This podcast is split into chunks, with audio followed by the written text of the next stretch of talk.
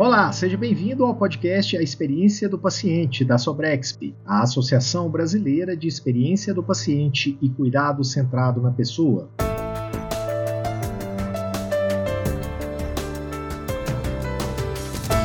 Olha, é o seguinte, a gente está preparando os episódios da primeira temporada desse podcast. E enquanto eles estão no forno, a gente vai liberando alguns bônus bem legais por aqui.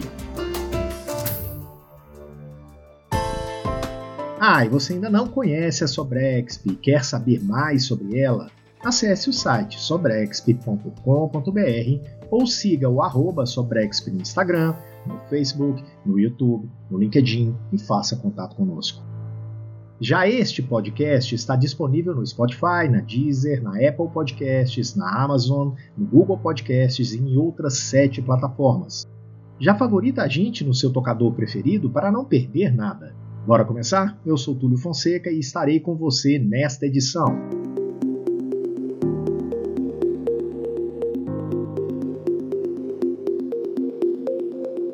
Neste episódio bônus, você vai ter acesso à íntegra da palestra da presidente do Santa Lucia Group e ex-diretora de Excelência e Cultura de Serviços no Escritório de Experiência do Paciente da Cleveland Clinic, a Carol Santa Lucia. O tema da palestra dela foi The Leader's Role in Creating a Culture of Compassion. Carol é consultora em saúde com mais de 30 anos de experiência, tendo trabalhado com sistemas hospitalares de grande e pequeno porte. O cuidado centrado no paciente é a sua paixão e ela é comprometida em aprimorar a experiência do paciente por meio da excelência em serviços de saúde e defesa do paciente. Como no episódio passado com o Jason Wolf, o conteúdo de hoje também é em inglês. Mas se você preferir ter acesso a essa palestra com legendas em português, eu vou te dar um spoiler, ok? Em breve teremos novidades em nosso canal do YouTube. Então se inscreva lá, acione o sininho também e vem com a gente. Tudo pronto? Então vamos lá! Oh, thank obrigado, Marcelo. And bom dia. And that's all I know. I am so honored to be here. I love Brazil.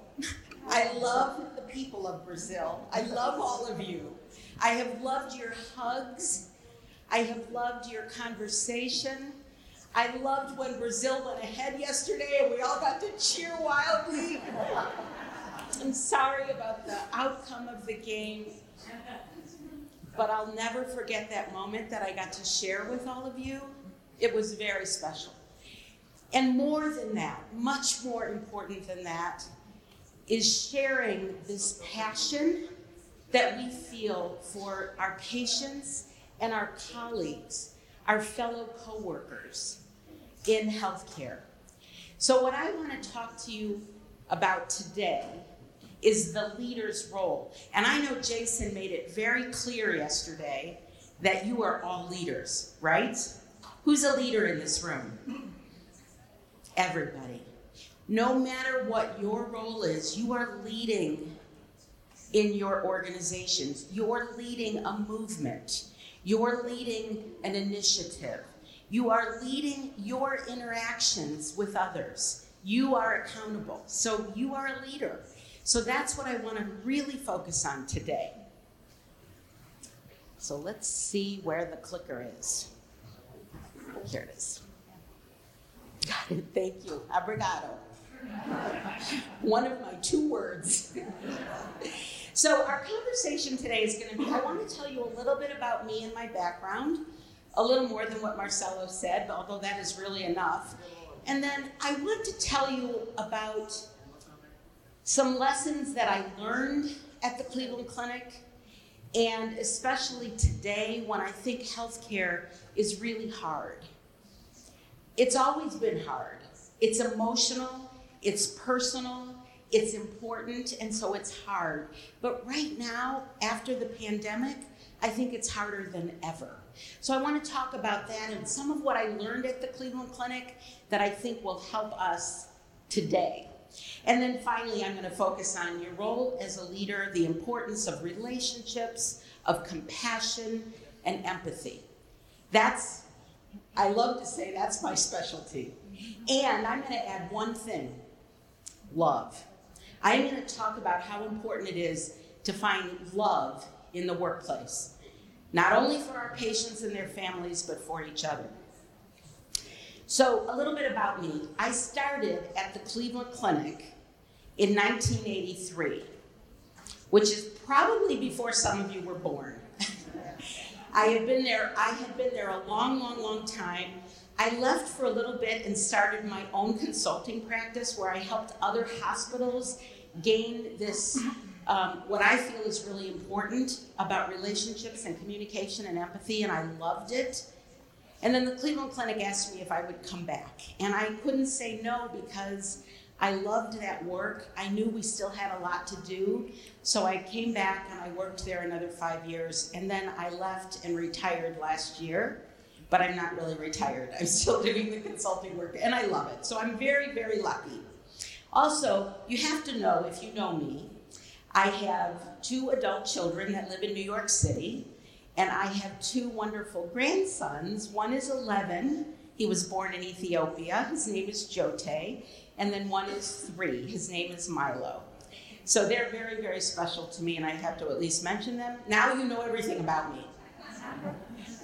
So let me tell you about the Cleveland Clinic. The Cleveland Clinic was formed in 1921 by these four physicians. They were in the war together in World War I, and they formed a medical unit in the war in the in World War One, and they talked about wanting to come home to Cleveland and start a hospital that had lots of multi specialties all together so that the patient could be in the center. And it was a, it is and was a fabulous concept. And now there are many places like that. But the Cleveland Clinic was really one of the first to have this concept of a multi disciplined approach all in one place. The great thing is, here's the mission. In 1921, caring for the sick, investigating their problems, and educating those who serve. So, caring, research, and education. And one of the four, Dr. Phillips, said the patient coming into the hospital should feel the touch of human kindness all through his treatment. Beautiful, right? But somehow we got away from that. Somehow, in those 101 years, or I should say, probably about 10 years ago, 15 years ago, is when we realized this. We had gotten away from that statement of human kindness being so important. Why? Because of the business of it, because of the strategy and the operations, and all of the things that we have talked about. And I, so many of you put it so well yesterday that those can't be separate from experience. But somehow I think we let that happen. And so this one thing happened. I will tell you this story. Some of you may know it. It changed everything for the Cleveland Clinic. Dr. Cosgrove, Toby Cosgrove, who was our CEO at the time, was speaking to a group of MBA students at Harvard in Boston. And he was talking to them about the wonderful Cleveland Clinic with his head held high, and he was so proud. And he should be proud. It was a wonderful place, is a wonderful place.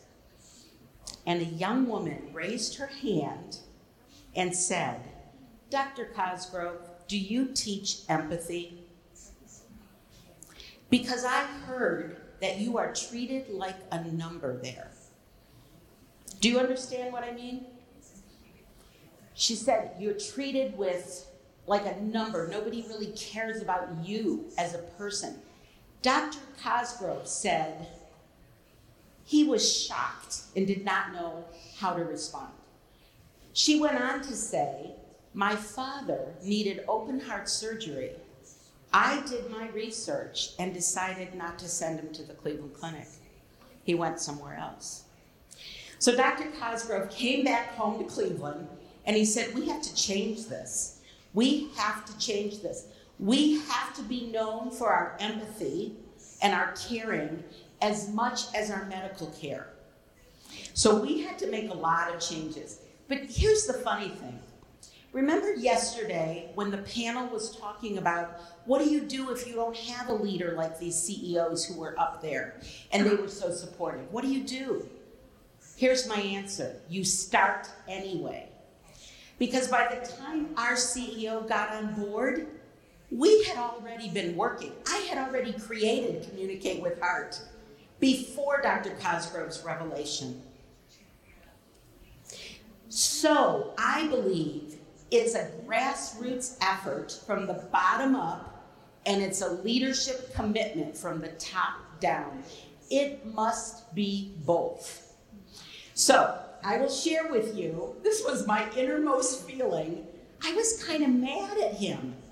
It's like, what? You finally get it because somebody asked a question when I've been saying this to you all this time?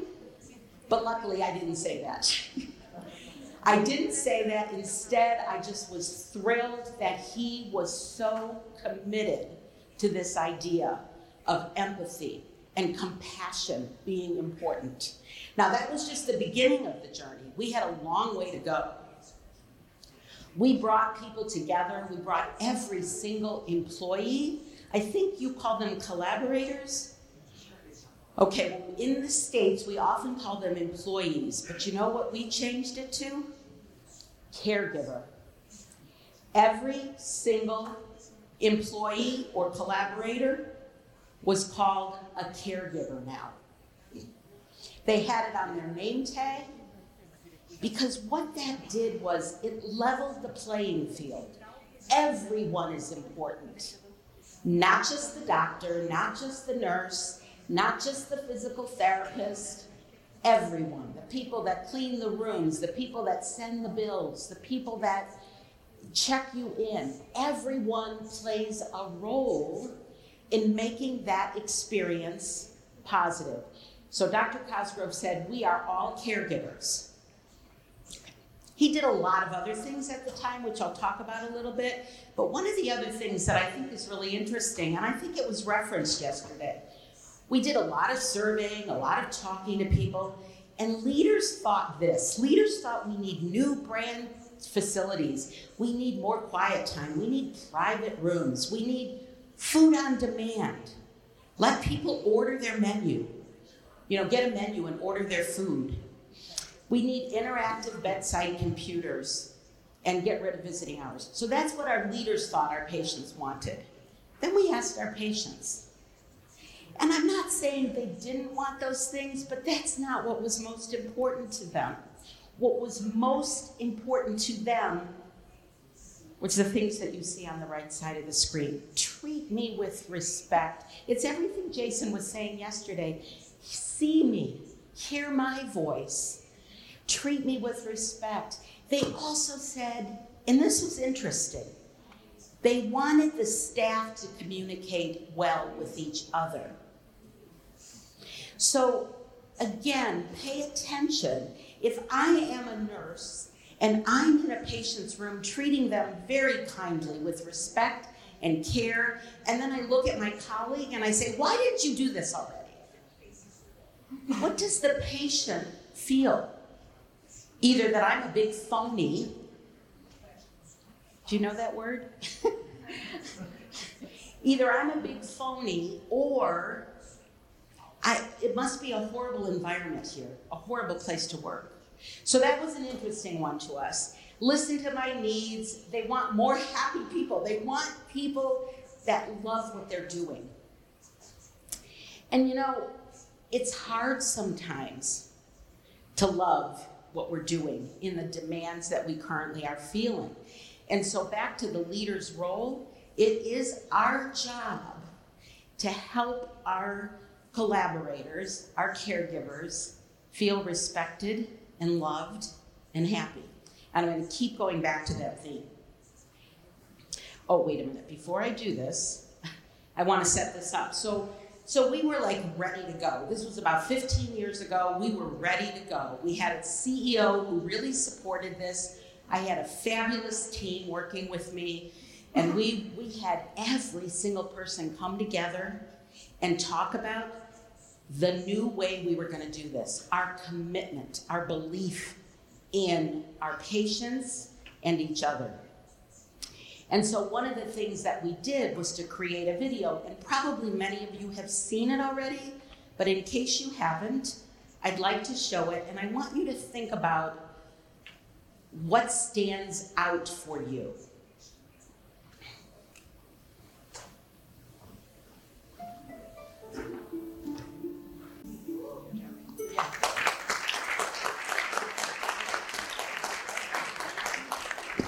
You know, I have seen that hundreds and hundreds of times, and I tear up every time. And I will tell you a little story. I, I my daughter is a, a, finance person. She's very different than I am. She's now a CFO in a large company. Which just like blows my mind because we're so different. She watched that and she started crying. And she said, Mom, now I see why you do what you do. But I want to know from you, and maybe somebody can even just tell me rather than me putting the headsets, what stands out for you about that? Just tell me some things.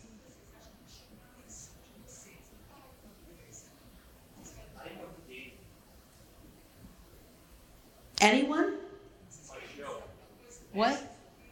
Passion, compassion, yes. You can feel it, right?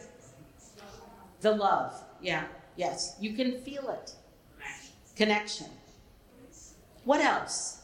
There's something really big that struck me about the third time I watched it.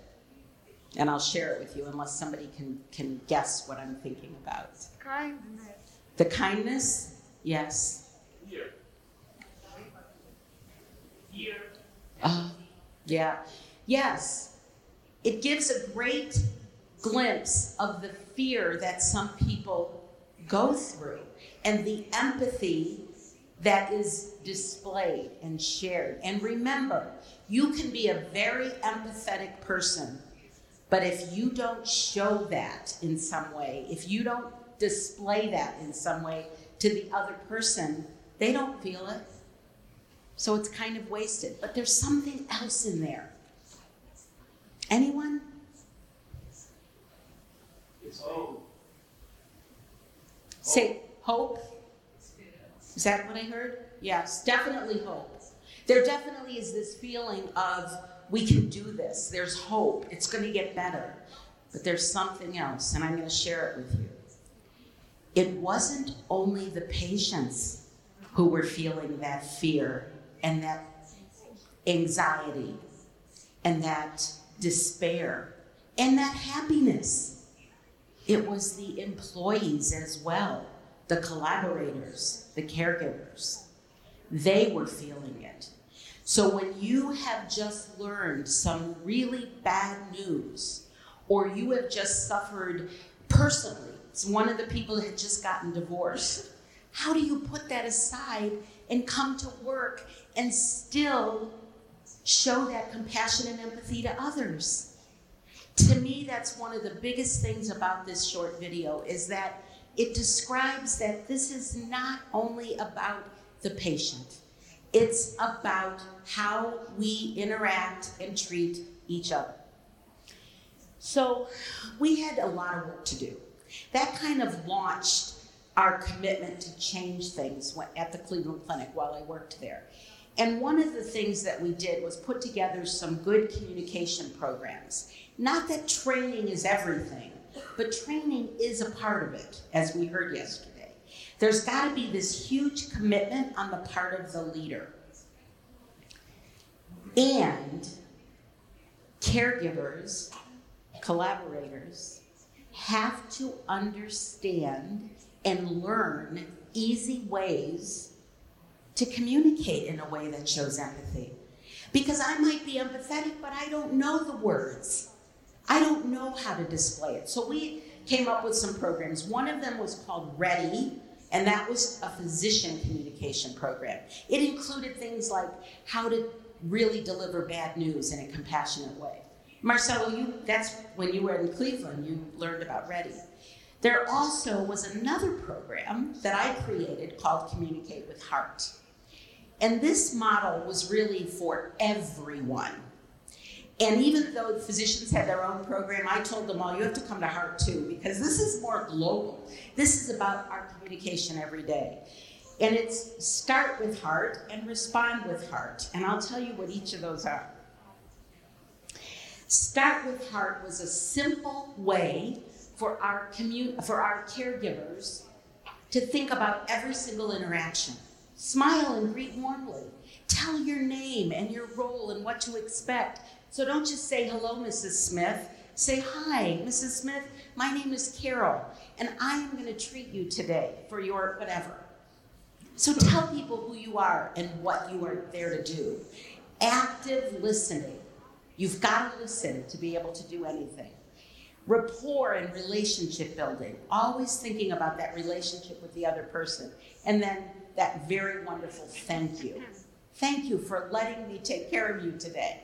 Thank you for trusting us with your care. So that's the everyday communication. And then we would teach we would do role plays and we would teach people great phrases to use, whatever they were comfortable with, as long as it fit with this guide. They came up with their own words. And then Respond with Heart was our service recovery program. And service recovery means trying to make it better when somebody is upset. And it happens all the time in healthcare. All the time, people are disappointed or they're upset or they're angry or they're afraid and they don't know how to express that fear. So instead of getting defensive, we taught everyone, every caregiver, to look at it this way. First, hear, first, listen to what the person is saying, then show empathy. I can see that you're frustrated. Then apologize. Don't apologize first. Don't apologize before you do the H and the E. The H and the E are very important. So at that point, you can apologize. Then you respond. Then you fix the problem. And then again, you thank. One of the problems, I think, in healthcare is that we are fixers. We want to fix it, we want to help, so right away we, we go to the R. But if you go to the R and that person is angry, they don't even hear you. They don't even want you to fix it yet. They want to be angry. If you take 15 seconds to do the H, the E, and the A, you're going to have a much better interaction with that person. Honestly, if you leave with nothing else than this today and try to practice this, I think it will make a difference in your in your world not only in your jobs, but in your life. So I, I really love this. It's helped me a lot. And then there's this concept of leading with both strength and empathy, because this, it became very, very clear to me early on that if we don't get our leaders on board, this won't be successful. So let me tell you another quick story. I'm going to back up so that you don't look at this yet. Quick story we had a new group of nurses coming on board, and they would go through our new employee orientation, right? And we taught communicate with heart. And one of the nurses came up to the, the um, instructor, one of the people on my team, and said, I love this. I'm so happy that I chose to work at the Cleveland Clinic because I love this concept of communicating with caring and empathy and respect. I'm so excited. So, of course, we were thrilled to hear that, right? Fast forward now three or four months. That same instructor ran into her in the hallway and she said, Hey, I remember you from orientation. How's it going? She said, Not so well. We're too busy. We're too busy to practice communicate with heart. It's like what Jason said if you make it another thing, People will say, I have too much to do, I can't do another thing.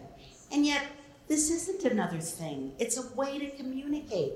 So I realized right away I had to get to leaders. I had to make sure that leaders were leading with heart, that they were reinforcing this, that they were telling their teams how important it is. So it became another level of the program. And one of the pieces was leading with strength and empathy.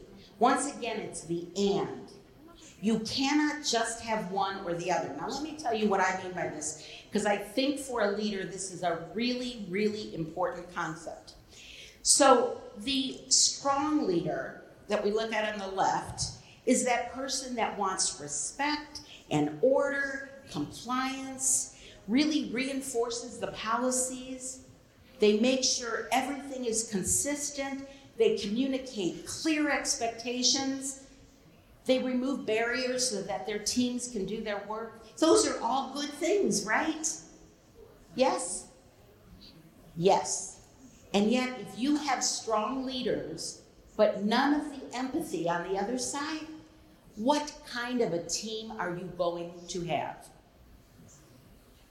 I think you'll have a team that the people want to leave as soon as they can. That there's no joy in the work. They're more like soldiers. Now, on the other hand, let's go to the other side the empathy. If you are an empathetic leader, you're the one who cares about your caregivers. You encourage teamwork. You give people the benefit of the doubt. You step in to help. You inspire people every day. You motivate people. You coach them. Those are all good things, yes? But if you have all of that and none of the strength, what kind of a team are you going to have? I think one without very good outcomes. They're probably going to be one that takes advantage of each other or of you. So I say to each of you, it's important to be introspective about what kind of leader you are. When I did this a decade ago, I realized I was leaning too far on the empathy side. I needed to step up the strength and be clearer about expectations. I will tell you that in any situation, there are times you need to pour on more empathy. If somebody on your team is going through a bad experience, sprinkle on more empathy. And then there are other times you need to step up the strength. And if you want to know what it looks like and sounds like, the strength side is I expect. Or here's the impact of that behavior. Or this is important because. And the empathy side is you seem upset. How can we work on this together? I'm sorry you're having a hard time. So here's the magic, folks.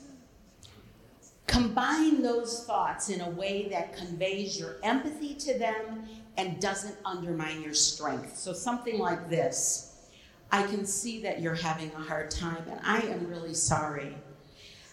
This must be done by Friday. I expect that it's done, done by Friday. It's important because it will impact this and this. How can I help you? That's clear about the expectation, and yet you've also shown empathy. So that's another thing that I think is really critical. So, some of the things in the Lead with Heart program, the strength side of it is connecting people to the bigger picture, communicating those clear expectations, inspiring personal accountability, role modeling the behaviors. Now, let me talk about connecting people to the bigger picture. This is a picture of, um, or it's just a story. It's just a story. It went around the internet, so they say it must be true. I don't think so. I think it's just a story, but it's a good one.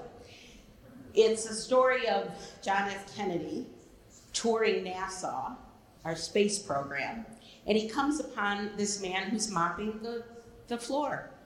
And he introduces himself and he says to him, What's your name and what do you do? And this man's response was, I am helping to put a man on the moon. Now think about that. If he can be that connected to the mission of the organization and understand how he's important, his role is important in the goals of the organization, can't we do the same thing in healthcare? Can't we do the same thing for our teams? Help them understand whether they are the one who sends out the bill or cleans the floor, that their role is important.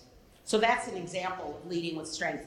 Leading with empathy, that's what we're going to talk about a lot. But being present for your teams, showing gratitude, showing appreciation, supporting your teams, creating this very, very caring culture. And again, always remembering the reason we do this work. The reason we do this work, it is all about the patient. And the, I believe the only way we can truly make it great for the patient is if we understand that it's also about us. I love Maya Angelou saying that I, I've learned that people forget what you said, people will forget what you did, but they'll never forget how you made them feel. It's that feeling, that connection to others that make the experience. So there's three things I want to emphasize here now. One is the experience must be for everyone. You heard that yesterday over and over and over again. It must be for everyone. That means the patient, their family, the employee, the people that are contractors that come in to do work. It's about a culture of respect, compassion, empathy, and love. It's a culture. Secondly, it is all about culture, and it's not going to happen by accident. We, we, we in this room and all of those who share our passion must be deliberate about creating this culture of kindness, love, and empathy. We have to own it. We have to have personal accountability about it. And, and this is a very important and that Polino made very clear yesterday, we have to be kind to ourselves. If we make a mistake, don't beat ourselves up. Say, learn from it. I told a group of friends the other night, I said, you know, one of my favorite bosses was our chief nurse. And I remember once saying, I don't know if that's going to work. I, I just, I don't know. And she said, Oh, for heaven's sake, Carol, just do it. And if you fail, just fail forward. Fail forward, learn from it, be kind to yourself. If you don't try, you won't get anywhere. So that kindness to ourselves is going to be an important piece. And I want to, I put this picture of the pendulum in here because I want you to understand, and I needed to understand how this pendulum swings in healthcare. So, for example, when I started at the Cleveland Clinic in 1983, it was all about the hospital and about the doctors. That was it. I can remember at that time I was an ombudsman. I handled complaints. I was a patient advocate. I really identified with the panel talking about patient advocacy. That was my early job, my first job there. And I can remember being frustrated because a patient would complain and I would go to the doctor and he would say, I remember saying once, this patient complained that they waited three hours to see you. And he said, Well, I'm worth the wait. Not the right answer. Now, that, that was decades ago. That was 30 years ago. They would not say that today. So, what I want to say about the pendulum is when I started, it's a delayed reaction to the joke. It was all about the hospital over here. Then, when Dr. Cosgrove had that big aha moment and it became all about the patient, we're going to do patient experience. We're going to get this right for our patients. We are going to show them the best, kindest care. The pendulum went over here, and it was all about the patient. And do you know what our people said? What our employees, our caregivers, our collaborators, you know what they said? What about me? Don't I count? Don't I matter? So then the pendulum came here, and now it is about everyone, and it must stay here. So I want to ask you this question, and this is hard. If you look at the screen, be honest. Have you ever felt this way? Or has anyone else ever come to you and said they felt this way? These patients are difficult. They yell and scream at me. Everyone talks about this empathy thing. I get it, but it's hard. I put on a fake smile, but I'm tired of it.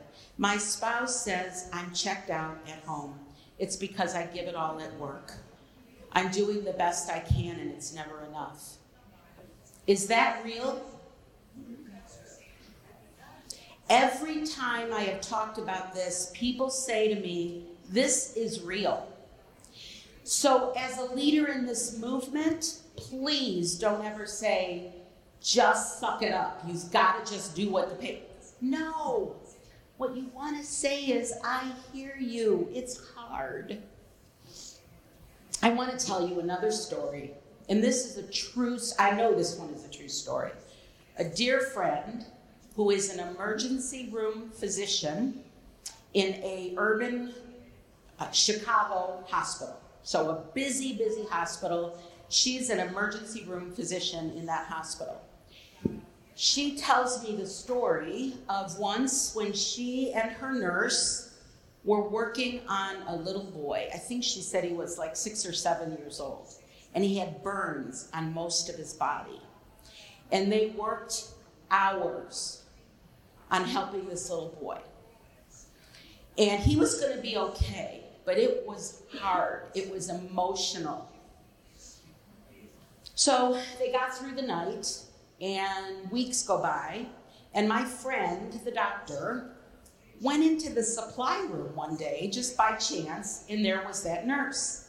And she said, Hey, Sue, that wasn't her name, how are you doing? I haven't seen you since, you know, whatever. And she said, I'm not doing well. I think I'm leaving the, I'm quitting. I'm leaving nursing. I can't do this anymore. It's too hard, it's too emotional. I can't get that little boy's face out of my mind. I am broken. I'm hurting. My friend put down her stethoscope, put down the supplies, and she hugged her. She said, I am so sorry. I didn't know you were going through this. Let me help. Let me tell you what I did when I was suffering like that. We all go through this. Let me help you. That is an expression of love. Everybody expresses love differently. Some people don't like to hug. That's not true here. I know that. but some people don't. But we must figure out how we express that love to each other. That saved that nurse. She didn't leave. She got some help. She felt supported. She felt loved. That's what we have to do in healthcare as leaders. And you know, somebody already said this yesterday, but I, I have heard this many times. So that's all compassion fatigue. That's what we're talking about. And what's the anecdote? And this, again, was on the internet. I loved it when I read this. It was a physician that said the anecdote is love.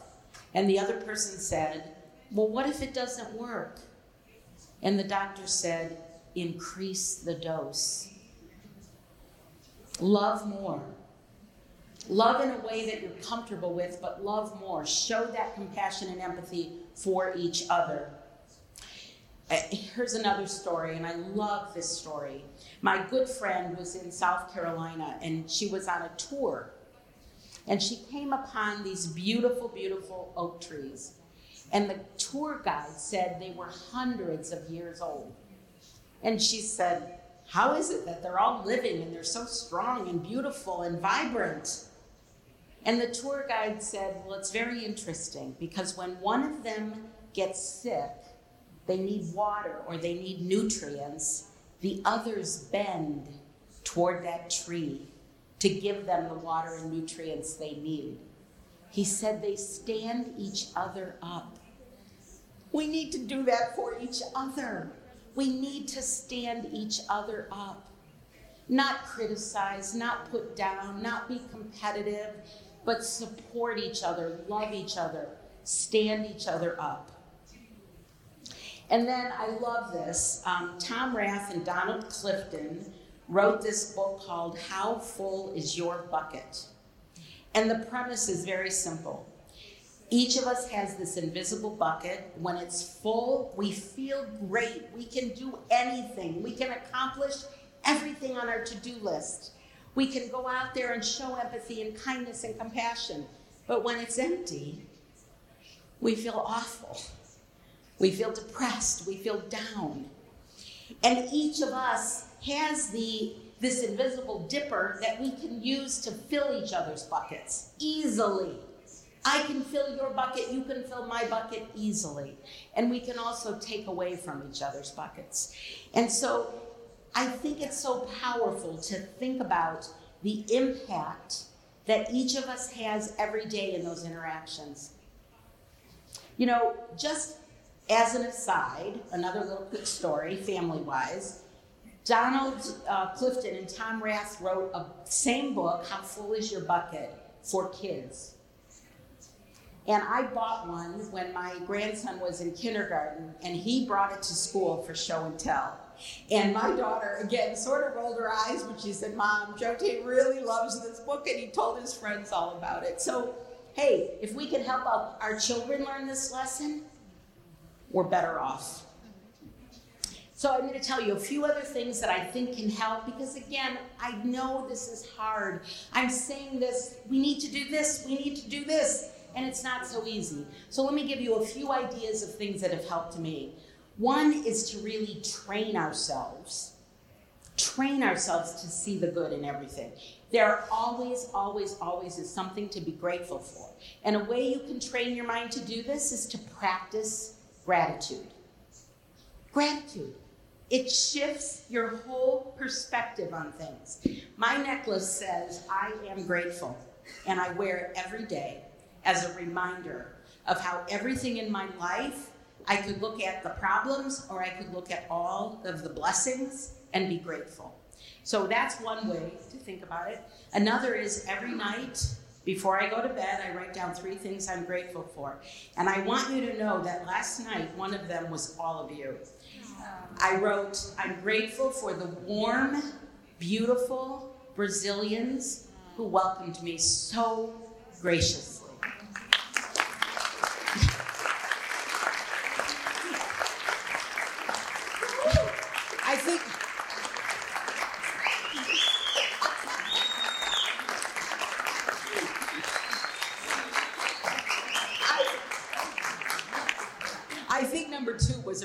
dinner.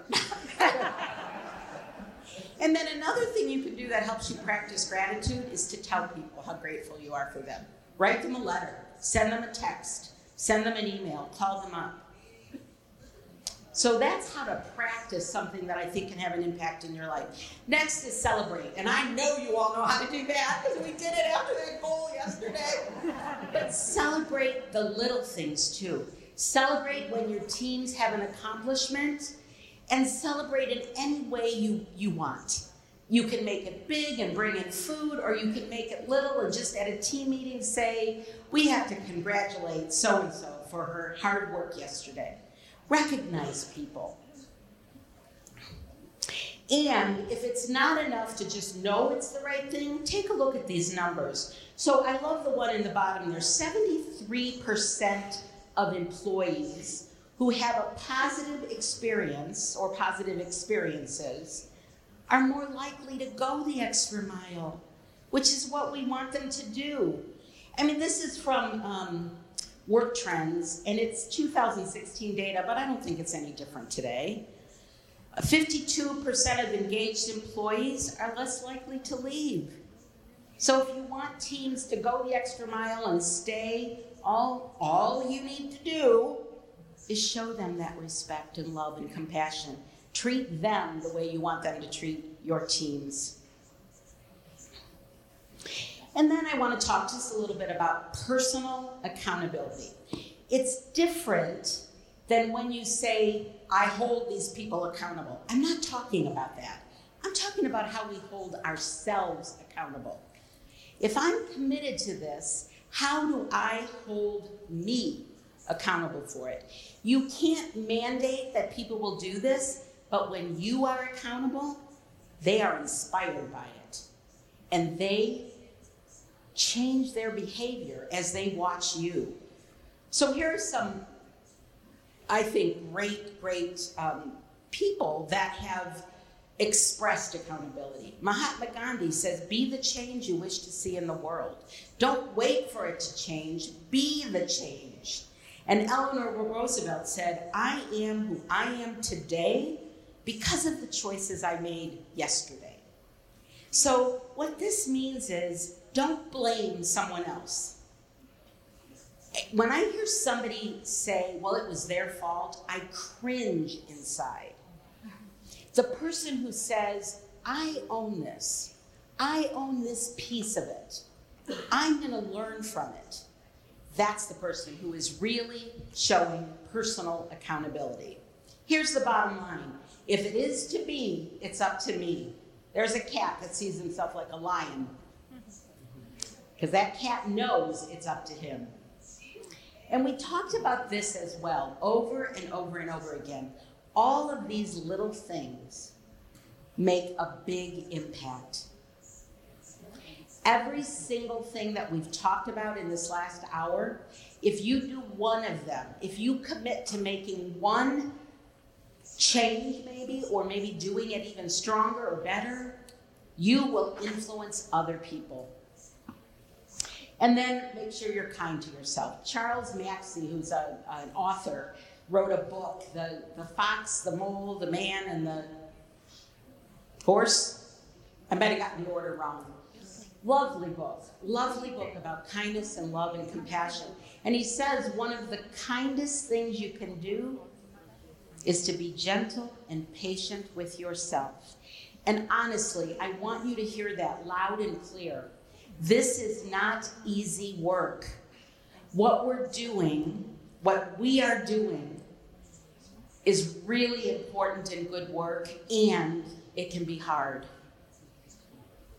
So please be kind and gentle with yourself.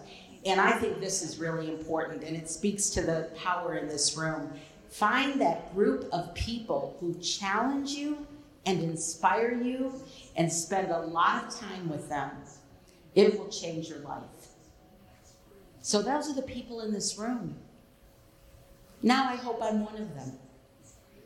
You can email me. We can, when, you know, I, I have had friends who say, when I'm feeling down, just that connection is what boosts me up.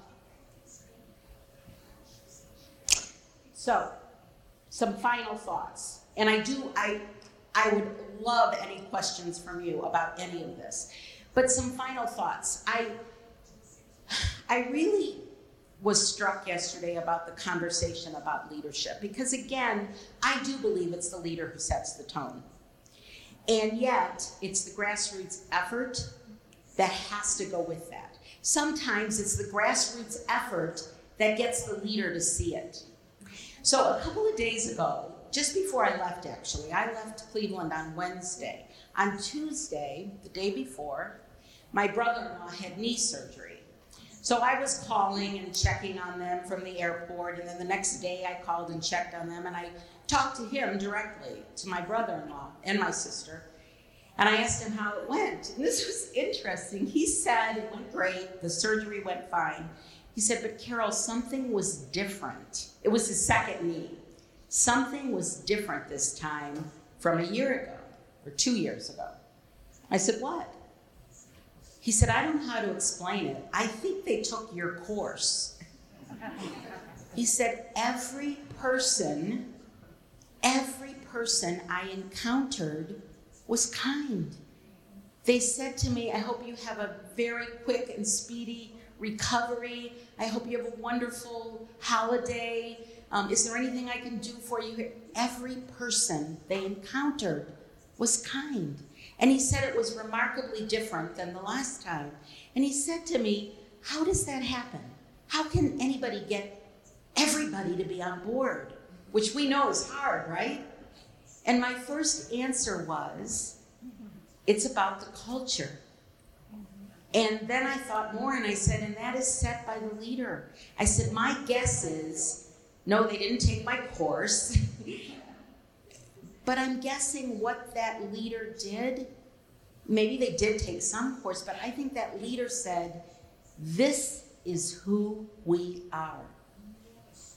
Just like Dr. Cosgrove came back and said to us, we are going to be known not only for our medical care that is great, but for our compassion and empathy when the leader makes that statement and supports his or her teams, rounds, as, as we heard yesterday, goes out there and talks to patients, talks to employees, finds out what he or she can do, but is very crystal clear. This is our mission, this is our val- these are our values. That's when it trickles down to everyone. So I leave you with that to say yes, it's important that your leader is on board. And remember that you too are a leader that has impact going up the chain of command to that CEO and also going down to the teams that work with you and across to everyone. It's the interaction that we have with each other that creates the kind of environment that we really want to have and want to work in. So I'm going to stop there and see if anyone has any questions. But before, well, let me ask if anyone has any questions, and then I'll say what I was going to say. Any questions? Yes. Should I put my headphones on, or could somebody just tell me? Oh, you can tell me. Perfect. So um, I think this is very interesting, but my initial thought was, what are the sort of initiatives that you are taking at the Cleveland Cleveland Clinic to actually implement that? Okay, so the question is, what are the actual initiatives? Like, this is all great, sounds wonderful, but when it gets down to it, what are the initiatives? The answer is there are many. So, two of them that I talked about one is that everybody learns how to communicate with heart, everybody learns the importance to the organization of communicating with compassion. That's one. Secondly, every physician goes through additional training about how to communicate because and I know there are physicians in the room, brilliant, brilliant people. Some are very compassionate and some aren't. Or they are, but they don't display it. So I will tell you, with this communication course, the physician communication course, there were some physicians that went kicking and screaming. They did not want to go. They thought, I don't need this. And you know what? Many, many times, the ones that objected the most became trainers. They became the ones that taught the course. That's how much it changed them. So that's one thing, is the training. Another thing that we are, they, I'm no longer there, but I still say we, even though I'm not there. Another thing that we do is purposeful hourly rounding. We do rounding at so many levels. So the nurses round every hour, the nurse managers round, the leaders round. One of my favorite activities was monthly leadership rounds. We would take a topic, we would go through the entire hospital. All leaders came together. We came together in the auditorium, and we have 10 hospitals in Cleveland alone, plus hospitals in other, other states and other countries. But every one of the hospitals did it at the same time, the same day in Cleveland. And we'd have a topic. Maybe the topic was safety. And then our chief safety officer would come up with some questions. And every leader then was assigned to different units and we would ask questions about how do you as a patient feel safe? How do you as an employee, as a caregiver, what concerns do you have? Then we came together in the auditorium and we discussed our plan for improvement. So that was another thing. Another thing we do is interdisciplinary rounds. I saw a slide with that yesterday too, where the doctor and the nurse don't talk about the patient in the hallway. No, not anymore. They go into the room, the doctor, the nurse, the therapist, anyone involved, the family, and they talk about the patient with the patient. Nothing about me without me, right? Um, let's see what other initiatives. We there are so many, it goes on and on and on. It's it is a commitment. Jason, you spoke to this yesterday. It can't just be something that you say, okay, now we believe in this and we're done. It's got to have leadership, it's got to have structure. We have a chief experience officer, and there's a team working on it with the understanding that everyone, I used to say, anyone who wears this badge that says Cleveland Clinic, you have to be on board and believe this. Does that help a little? Mean, there are more. Uh, you know, it goes on and on and on. And we looked in the states we have um, i don't ever i don't like to talk about this part of it but HCAHPS which are it's our survey and the reason i don't like to talk about it i know it's important but i don't ever like being driven by HCAHPS that's when people get too focused on that they lose the sense of culture and this commitment so but there are HCAHPS and we look at those so if we're scoring poorly at quiet at night for example we'll do an initiative around that. And we have patient experience managers for every hospital and every program. So yeah, it's it's a commitment. Other questions? Well, I'm here all day, so you can ask me questions all day. But let me just end by oh yes, you have a question? We'll make this our last one. I think I've gone over a little bit, Marcelo. Portuguese. Português. Oh, so you'll tell me. Okay, okay. É, como é que vocês começaram? He'll tell Marcelo will tell me. Yeah. Eu gostaria de saber como é que vocês começaram todo esse trabalho. Como que vocês começaram, principalmente com colaboradores, principalmente com os cuidadores. Isso foi, por exemplo, entrevista inicial com cada um. Como é que foi tudo isso? Como é que isso começou no início, no meio para mim? E como a gente poderia fazer isso no nosso hospital, ter alguma vontade? So I heard the end, which is how do we get started? Is that pretty much the question? Isso, eu gostaria de saber é, como é que vocês começaram todo esse trabalho, a partir do momento que o Dr. Cosgrove ouviu essa história, né, e como que vocês iniciaram realmente, assim, com os colaboradores, falaram com cada um pessoalmente, como que foi tudo isso? Foi com equipes? Eu gostaria de saber como, isso, como a gente pode iniciar isso de verdade, assim, começar mesmo. Okay, I'm going to take this off. Thank you, thank you. Obrigado. One of the words I know. So that's a great question. Now, keep in mind, it didn't start when Dr. Cosgrove heard that story. We had been working on this furiously for years, for decades. But when Dr. Cosgrove heard the story, it gave us all a lift in this work. We're like, yes, now he believes it. Oh, thank you, I'm sorry. Do I have to repeat anything? You're okay? So, this is what he did, and I give him so much credit for it because this was a big commitment. At the time, we had 40,000 employees. We have more now. I think it's up to 60 something now. But back then, we had 40,000 employees, and he made a commitment that everyone would come together. We had probably 200 sessions of, you know, I, mean, I can't even remember the numbers.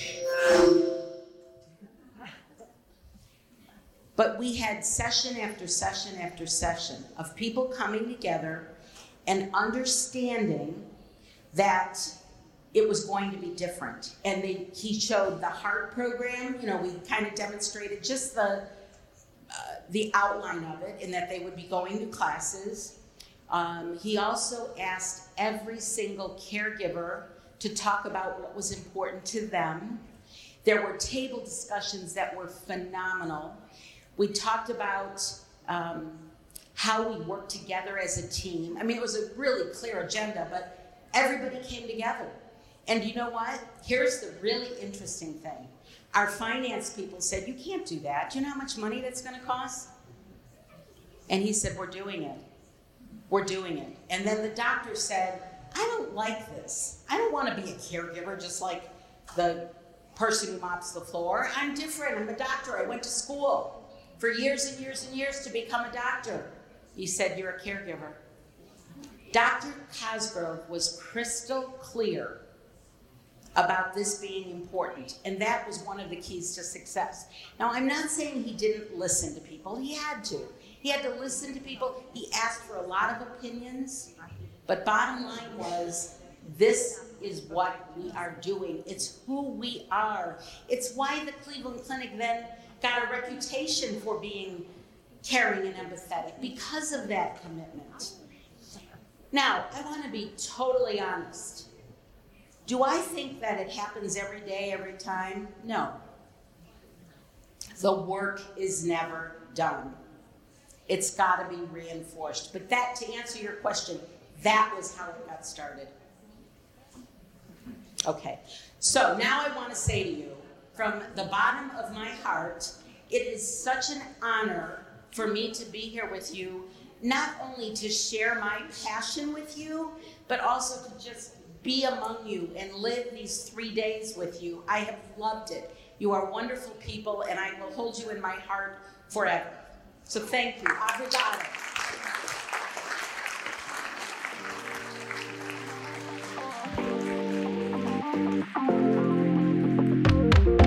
Você acabou de ouvir a palestra da Carol Santa Lucia, falando sobre The Leader's Role in Creating a Culture of Compassion, tema de palestra realizada no primeiro Congresso Internacional da Sobrexp em dezembro de 2022. Se curtiu o conteúdo, compartilha na sua rede. E não se esqueça de favoritar este podcast no seu tocador preferido. Assim você não perderá nenhuma atualização nossa e ficará por dentro de temas ligados à experiência do paciente e ao cuidado centrado na pessoa. Eu vou ficando por aqui. Até a próxima!